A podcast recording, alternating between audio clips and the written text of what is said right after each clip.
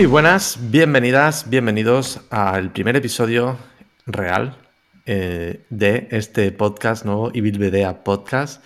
Este mastermind en equipo con estos cuatro proyectos que empezamos hoy a verlos.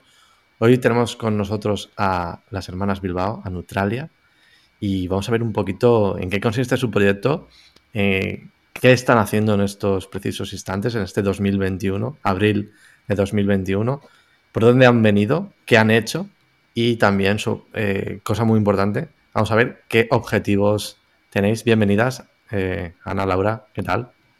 Buenos días. ¿qué tal? Buenos días. bueno, eh, para, como este es el primer episodio donde solo estamos dos proyectos, por así decirlo, estoy yo que estoy presentando este episodio y están las hermanas Bilbao, Neutralia, están detrás. Eh, voy a explicar un poquito cómo la idea de, estos episodios. La idea es que cada semana vendrá eh, dos proyectos. Neutralia Proyecto Púrpura, Eli con Luis, etcétera, ¿no? Entonces, cada semana nos iremos turnando y hablaremos de uno de esos proyectos y un poquito de eh, qué objetivos tenemos, qué estamos haciendo, dónde estamos trabajando, hacia dónde queremos ir. En algunos momentos hablaremos de temáticas muy concretas, como puede ser, por ejemplo, eh, qué gestores estamos trabajando, cómo llevamos el tema de facturación, cómo llevamos el tema de, gestores, cómo llevamos el tema de, las consultas online, dónde trabajamos la consulta online, cómo trabajamos la consulta física. ¿Vale? Eso lo iremos viendo a lo largo de, las diferentes sesiones. Pero estos primeros cuatro episodios van a ser la presentación del, del, equipo, ¿vale? De qué estamos haciendo y hacia dónde queremos ir. Así que, para empezar, Ana, Laura, hablando un poco sobre, vosotras y vuestra eh, trayectoria profesional como dietistas nutricionistas, ¿vale? Así que contarnos un poquito dónde empezasteis y cómo hemos llegado hasta aquí. Vale, pues eh, bueno, como decía Sergio, somos Ana y Laura Bilbao, eh, somos dietistas nutricionistas. hacía tiempo que acabamos la, carrera, la verdad, cuando ya haces una memoria de todos los años atrás y después hicimos el máster de profesor de educación secundaria para poder optar eh, a ser profesoras, ya bien en centros privados o en, o en centros públicos, que de hecho será un poquito lo que luego por mi parte os contaré. Y bueno, la verdad que nos consideramos unas apasionadas de la nutrición, eh, entusiastas, emprendedoras, ya no solo en lo profesional, sino también en lo personal, porque creemos que una persona que emprende no solo tiene que emprender en lo profesional, sino también en lo personal a la hora de, hacer actividades, hacer eh, amistades y, hacer nuevos proyectos. Y la verdad que pensando un poco en toda la trayectoria profesional, eh, si, nos, remontamos a hace mucho tiempo, habría que resumirlo muy, muy rápidamente en que hemos crecido, la verdad que bastante en muy poco tiempo y que gracias a, a que el año pasado recibimos una mentorización, pudimos definir bien nuestras tres líneas de negocio. Pero sí que es verdad que al principio íbamos haciendo un poquito cada cosa. Laura, ¿te acuerdas? No sé si cuando empezamos con los primeros proyectos de, formación y, en los mercados. Sí, de hecho, empezar, o sea, la idea empezó en el 2012, pero no se hizo realidad hasta el 2013 y por aquella época realmente solo teníamos consulta. Consulta y gracias a la compañera por la que empezamos a pasar consulta, fue por la que empezamos realmente a hacer actividades en los mercados municipales. Realmente en Moncada, que es un municipio que hay aquí en, en Valencia. Y eso fue lo primero que hicimos, eh, pasar consulta, actividades en mercados municipales y bueno, pues a partir de ahí ya fue creciendo y hay que decir que aunque muchas de las actividades, formaciones y proyectos que hemos sacado adelante, también hay que decir que gracias a conocer a tantísima gente, porque esto hay amigos nuestros que nos lo dicen cuando vamos por la calle, es que conoces a todo el mundo, pues gracias a conocer a mucha gente ha permitido que podamos desarrollar muchos proyectos porque nos han llamado. Una de las cosas que, creo que es importante que tengamos en cuenta es que tenemos que conocer a gente en muchos, en muchos sitios y eso hace que tu trayectoria profesional pues vaya, vaya mejorando y, bueno, pues presentes actividades en ayuntamientos, como hemos hecho durante todo este tiempo, que hagamos cosas con jóvenes de la Regidoría de Juventud, que se dice aquí en Valencia, en las concejalías de juventud, que hagamos actividades en empresas también, porque se han puesto en contacto con nosotros, que durante todo este tiempo hayamos visto un poquito la necesidad de formar en emprendimiento a futuros nutricionistas y técnicos en dietética. Un poco, em, realmente toda esta trayectoria ha sido eh, o bien porque se han puesto en contacto con nosotras o bien porque hemos visto necesidades y hemos presentado esos proyectos a esos colectivos que hemos visto esas, esas necesidades realmente. Vale, entonces digamos que estáis trabajando desde 2012, ¿no? Soy dietista nutricionista 2012. Mm. La empresa se creó en 2013, ¿habéis dicho? Sí, en abril. Sí. En abril de 2013. Mm. O sea que ya llevamos... Ocho, años. Hicimos este... El, abril, el 3 de abril del 2021 hicimos ocho años. Claro, ocho años como empresa es bastante, bastante experiencia, con lo que puede ser muy interesante todo lo que nos contéis. Eh, y siempre habéis trabajado en tema consulta y también en qué otros proyectos, digamos, dentro de la empresa tenéis, ¿qué estáis haciendo? Pues, em, como decía antes de esas líneas de negocio, en cuanto a la formación, y desde hace ya unos dos, tres años, tenemos tanto formación online como formación presencial. De hecho, algunos proyectos los, empezamos a hacer de forma presencial, como es la formación en manipulación de alimentos, y gracias a posteriormente tener nuestra propia, plataforma, eh, Aula Neutralia, pues pudimos hacer esa formación online.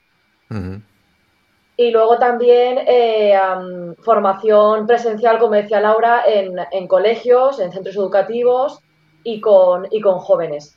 Además de también con personas mayores, que hace unos mm. años pudimos hacer un, proyecto con personas mayores que la verdad que fue muy gratificante. pero sí que es verdad, pero sí que es verdad que eh, un poco estas circunstancias han favorecido que potenciemos más la formación online. Podríamos decir que es uno de nuestros puntos fuertes ahora, la formación online y presencial.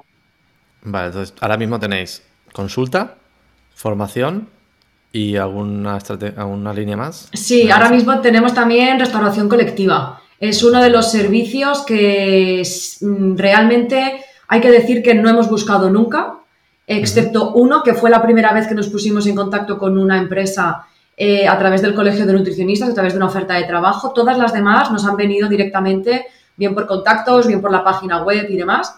Entonces, ahora mismo estamos llevando también bastante tema de restauración colectiva. De hecho, eh, pues en estas dos últimas semanas, pues eh, cuatro presupuestos he podido hacer en estas últimas cuatro semanas de cara al curso académico siguiente. Claro, mm, O sea que esa parte también la estamos llevando bastante.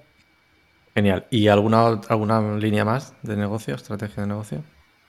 No, es que, es que realmente dentro de la misma línea de formación hay diferentes colectivos. Sí, vale. Dentro de la misma de restauración está desde un centro de día hasta pisos tutelados, residencias y colegios. O sea que ya tenemos bastante diversificación por ahí. Sí, otra línea más. Sí. pero bueno, podemos dividir eso: consulta, formación y restauración colectiva. Eso es, sí. Genial, estupendo. Mm. Y a lo largo de vuestra trayectoria, más o menos, eh, ahora mismo estáis vosotras dos en la empresa solamente, como trabajadoras, digamos, como socias, ¿no? Sí, somos Laura y yo las, las socias, las dos socias fundadoras, las dos CEO, CEO, como queráis llamarlo. Pero sí que es verdad que eh, en diversas actividades en los mercados municipales o en otras actividades hemos contado con la colaboración o bien de hermanos pequeños por el proyecto Hermanandos o bien de compañeras ya dietistas nutricionistas para que se encargaran de liderar una de las mesas con los niños para, para, hacer los talleres. Vale. Eh, otra duda que tengo con vuestro proyecto. Vos, eh, vuestra fiscalidad no sois SL, ¿no? Exactamente qué sois. Somos comunidad de bienes. Eh, en el 2013, cuando empezamos, teníamos una asesoría y nos dijo que, bueno, pues por las circunstancias, por nuestros bienes y por nuestras características, lo que mejor nos venía es comunidad de bienes.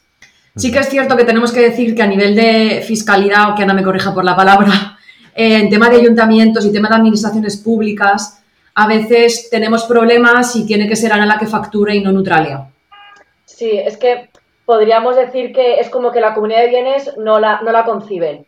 Porque siendo, o sea, resumiéndolo muy rápidamente, la comunidad de bienes es como si fuéramos dos personas autónomas bajo un mismo nombre. Entonces, el nombre que sale a luz es el, nombre de Neutralia. Pero a nivel de ayuntamiento, como dice Laura, eh, la comunidad de bienes no existe o eres sociedad o eres autónomo. Entonces nos obliga a tener que facturar como, como persona física. Sí a, nivel, a, nivel, a nivel fiscal, perdona, eh, en, ese tema luego tenéis que facturar vosotras, también la parte del neutral, es un lío.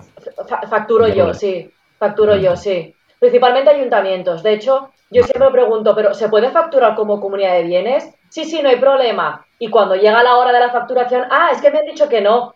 Claro, yo no, eh, como actividad, o sea, estamos dadas de alta como actividad profesional y no declaramos IRPF. No, empresarial. perdón, empresarial. Pero como actividad profesional sí. Entonces, claro, ahí el eh, impuestos y todo, pues no los tuve en cuenta. claro, claro, claro, claro. Sí, sí, es importante. Es importante. Sí, esto, esto a la larga vendrá porque cuando lleguemos al tema fiscal, esto puede ser interesante, cómo cada uno lo hace, que puede ser interesante. Dime. Sí que es cierto que eh, cuando eh, cambiamos de asesor y nos estuvimos reuniendo con varios asesores, nos plantearon el tema, uno de ellos, de ser sociedad limitada. Pero a día de hoy, de momento, no nos lo planteamos. Sí que es cierto que tenemos ese hándicap, pero bueno, de momento funcionamos así y de momento bien. Mm. Ya, bueno, sí, claro. Es que al final es, gasto eh, montar una SL. Sí. Que, que no, mínimo son 500 euros, ya os lo mm. digo yo. Sí. Aparte de los 1.500 euros que hay que poner en el banco, que bueno, esos 1.500 euros realmente se ponen más que nada para a fondo, o sea, a fondo y, lo, luego te lo quitas, mm. te lo puedes llevar, pero al menos el, trabajo del gestor a nosotros nos costó 500 euros, más el banco, más eh, notaría, bueno, más notaría, claro. Hmm. Vete a firmar un papelito de. Cada, vez que nosotros tenemos que cambiar el, domicilio fiscal, que es una vez al año más o menos, porque no hemos cambiado tres veces, 200 euros en notario. 200 euros, tío. Que el último día estuve un minuto, menos de un minuto en el notario. 30 de oro. Venga, hasta mañana. 200 Venga. Bueno, vamos a continuar con vuestra parte. Y dentro de la empresa, ¿qué funciones tenéis cada una? ¿Lo tenéis bien diferenciado? A ver, eh, realmente como tal nunca lo hemos llegado a tener diferenciado, pero en el 2019, si no recuerdo mal, eh, nos presentamos a unos premios de Valencia Emprende, o Valencia Activa que se llama ahora, que eran los premios gestión empresarial. Y claro, uno de los apartados es tu empresa, qué, puestos tiene y qué áreas tiene. Y entonces, bueno, pues empezamos a dividirnoslas Y entonces en esa división eh, el área de contabilidad la lleva Ana, toda la parte de números, facturas y contacto con el asesor. Eh, todo lo que sería em, eh, la parte comercial la llevamos las dos, de hecho dedicamos un día único y exclusivo a toda la parte comercial de ponernos en contacto con clientes, nuevos clientes y demás. Em, la otra área que se llama de producción o de I más de más I, que sería pues el pasar consulta, el hacer los menús, en, ah, hacer las charlas y prepararlas, la llevamos las dos también.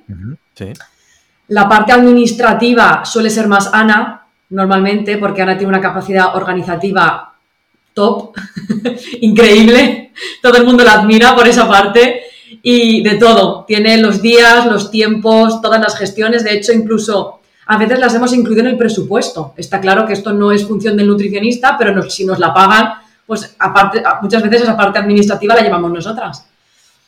Y luego eh, la parte de comunicación, marketing y demás, sí que está. O sea, antes hablabas si solamente formábamos la empresa nosotras, solamente la formamos nosotras, pero sí que es cierto que tenemos profesionales subcontratados, como en el caso del Proyecto Púrpura, que nos llevan, Sergio lleva marketing y comunicación, pero cuando hay que ponerse en contacto o hacer algo en la página web y demás, pues en ese caso, por ejemplo, me encargo yo, Laura. O sea que esas serían como un poco las áreas que tenemos, eh, que suele llevar una empresa y que nos hemos dividido nosotras un poquito. muy bien, vale.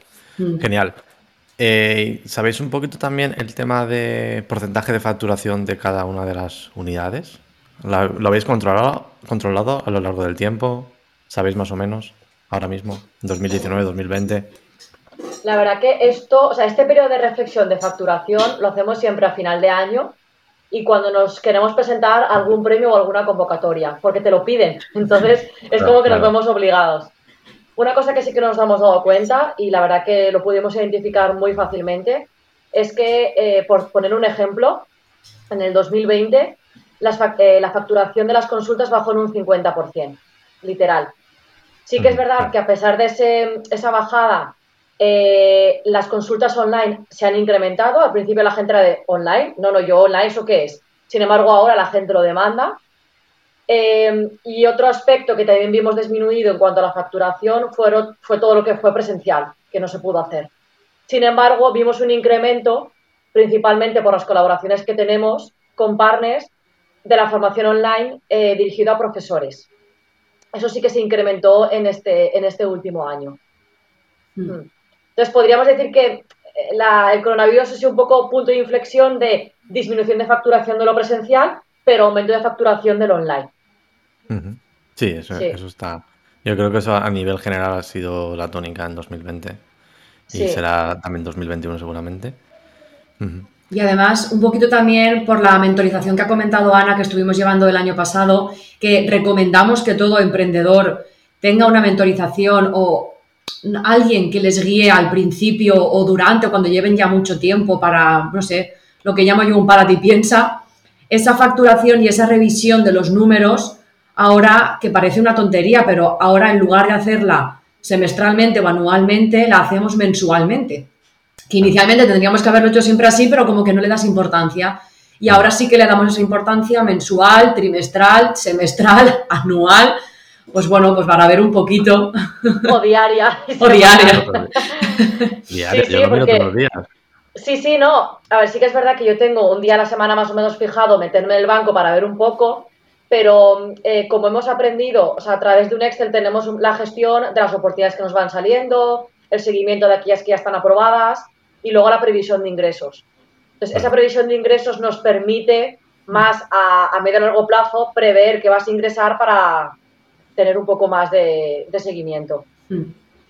¿Sabríais decirnos ahora mismo, quizás 2020, porque en 2021 estamos a mitad, bueno, ni a mitad, qué porcentaje es de facturación de consulta, formación y restauración colectiva? Así a grosso modo, tampoco hace falta que me digáis, pues 58,2,1%. Sí, quizás pues es más o menos igual, quizás. 33. No, no. Consulta yo le pondría un 20. Sí, 20-30.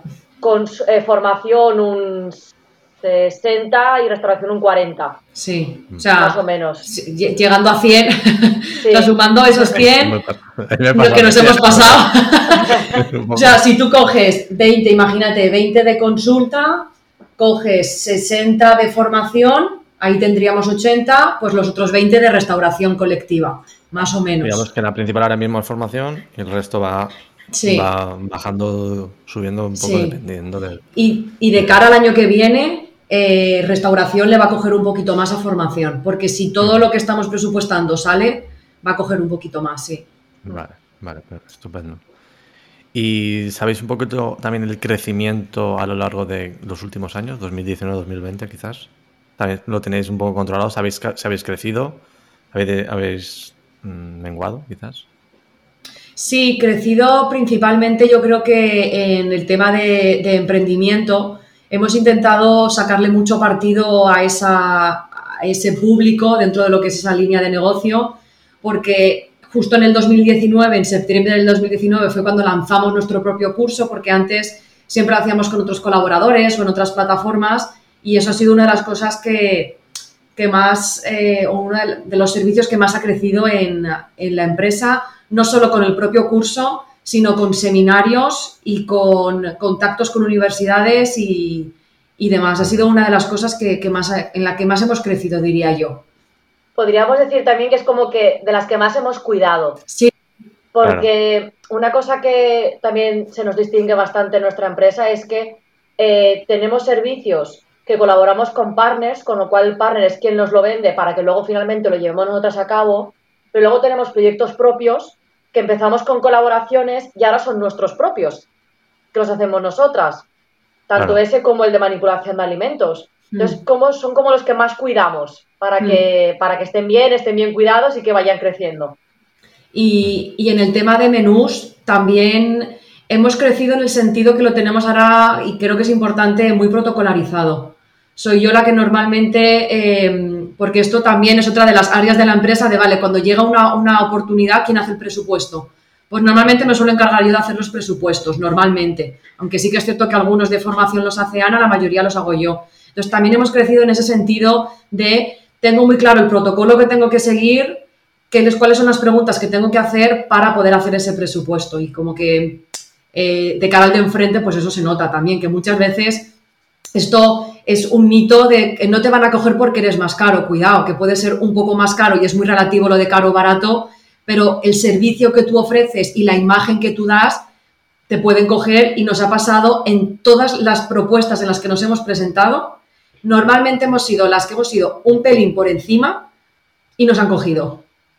O sea, que, que, no se quede también el emprendedor o el nutricionista o el técnico, quien nos esté escuchando emprendedor, que porque seas más caro no te van a escoger, todo lo contrario, hay muchos más em, ítems o muchos más aspectos que se tienen en cuenta, muchos más factores, claro. Mm. Mm.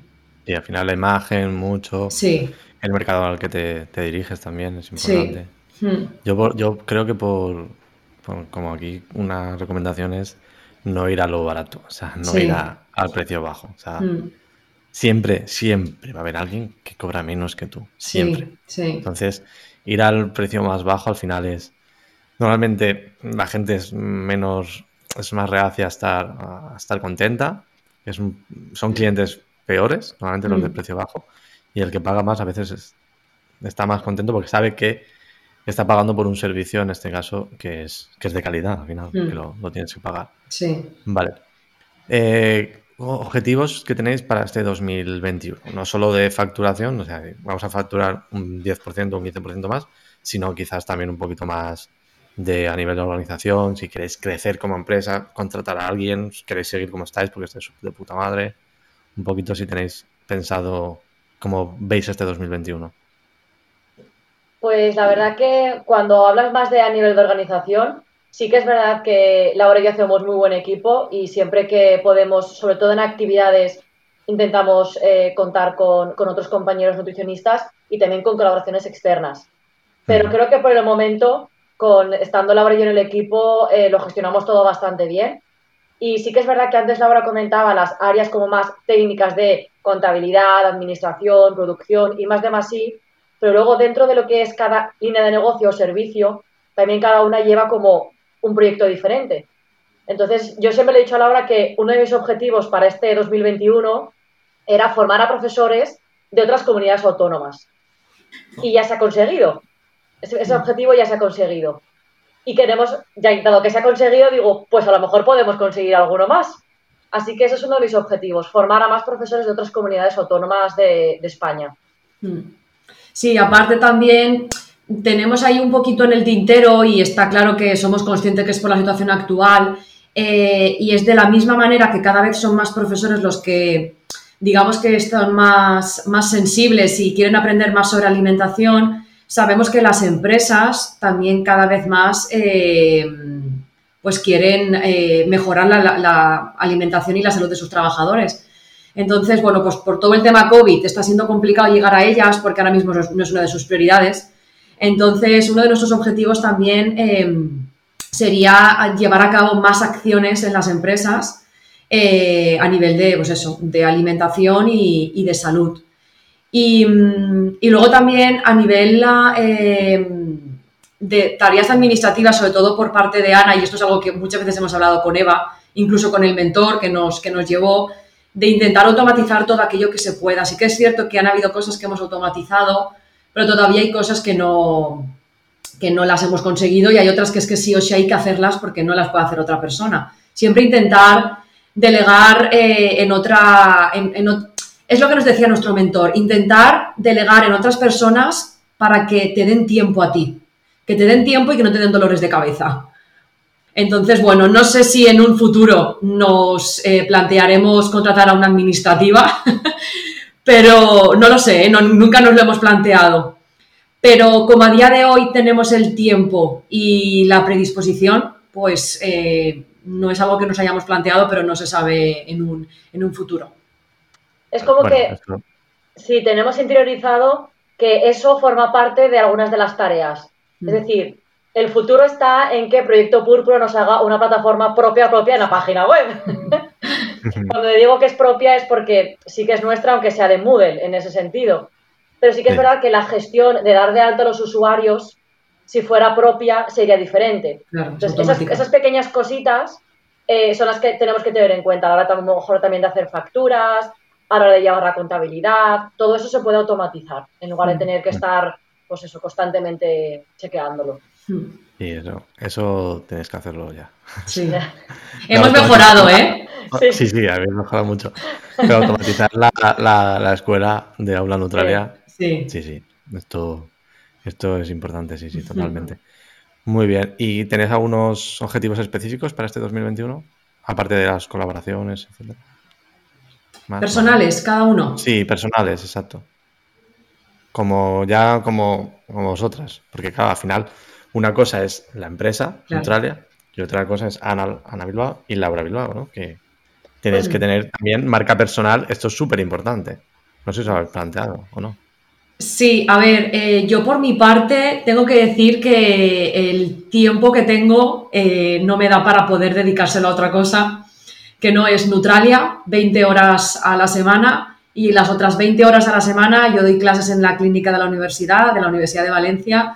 Entonces, si 20 horas estoy en un sitio, otras 20 horas estoy en otro, si me suman 40, y a mí la vida ya no me da para más. Pero sí que es cierto que cuando cuando me hacen pues, este tipo de entrevistas o cuando me preguntan eh, cosas sobre mí, me he dado cuenta de que algo de lo que no me quiero desvincular siempre y al final también es algo personal porque me, gratifica mucho es el nunca perder el contacto con los estudiantes de la universidad. Es algo que, lo hablaba, pues creo que lo hablábamos, bueno, no me acuerdo con quién lo hablaba, de, que desde que, así, ah, con, con, unos hermanos pequeños que nos hicieron una entrevista también hace poquito, eh, que yo creo que desde que terminé la universidad he conocido y conozco a todas las juntas directivas de Adinu, a todas las juntas de FEDNU, incluso más que cuando formaba parte de la universidad. Entonces, a mí como proyecto personal es eso, es el intentar no desvincularme nunca de los estudiantes, que no se vean solos y como además tengo contacto con prácticamente 120 alumnos al año, multiplicado por 7 años que llevo, pues claro, son muchísimos alumnos los que han pasado por mí, con los que puedo tener contacto y ese quizás sería mi proyecto personal totalmente altruista además, totalmente. Que, y bueno, el proyecto sería un poco el proyecto Hermanandos, que ya hablaremos de él, Luis y yo, en algún podcast. Seguro. Yo cuando se me plantean estas preguntas digo, ¿y qué respondo? Es como cuando estás en una, en una conversación en inglés que te preguntan que hables solo en inglés y si no tienes opinión en castellano es muy difícil darla. Entonces, eh, bueno, sí que es verdad que siendo sincera, una de las cosas que más me ha preocupado, que me imagino que habrá preocupado a muchas personas, y creo que también es un poco un proyecto personal y profesional, es eh, la estabilidad económica. Es lo que eh, más, un poco a raíz de todo lo que ha pasado con la crisis del coronavirus, lo que más me preocupa y es uno de, mis objetivos, tanto personales como profesionales. Hmm. Claro, hmm. sí, al final eso es importante tenerlo, tenerlo en cuenta. De acuerdo. Eh, yo creo que como primer acercamiento a, a, Neutralia está bien. Esto, los primeros episodios vamos a hablar de, este proyecto. O sea, cada uno la semana que viene eh, hablaremos de, otro proyecto también.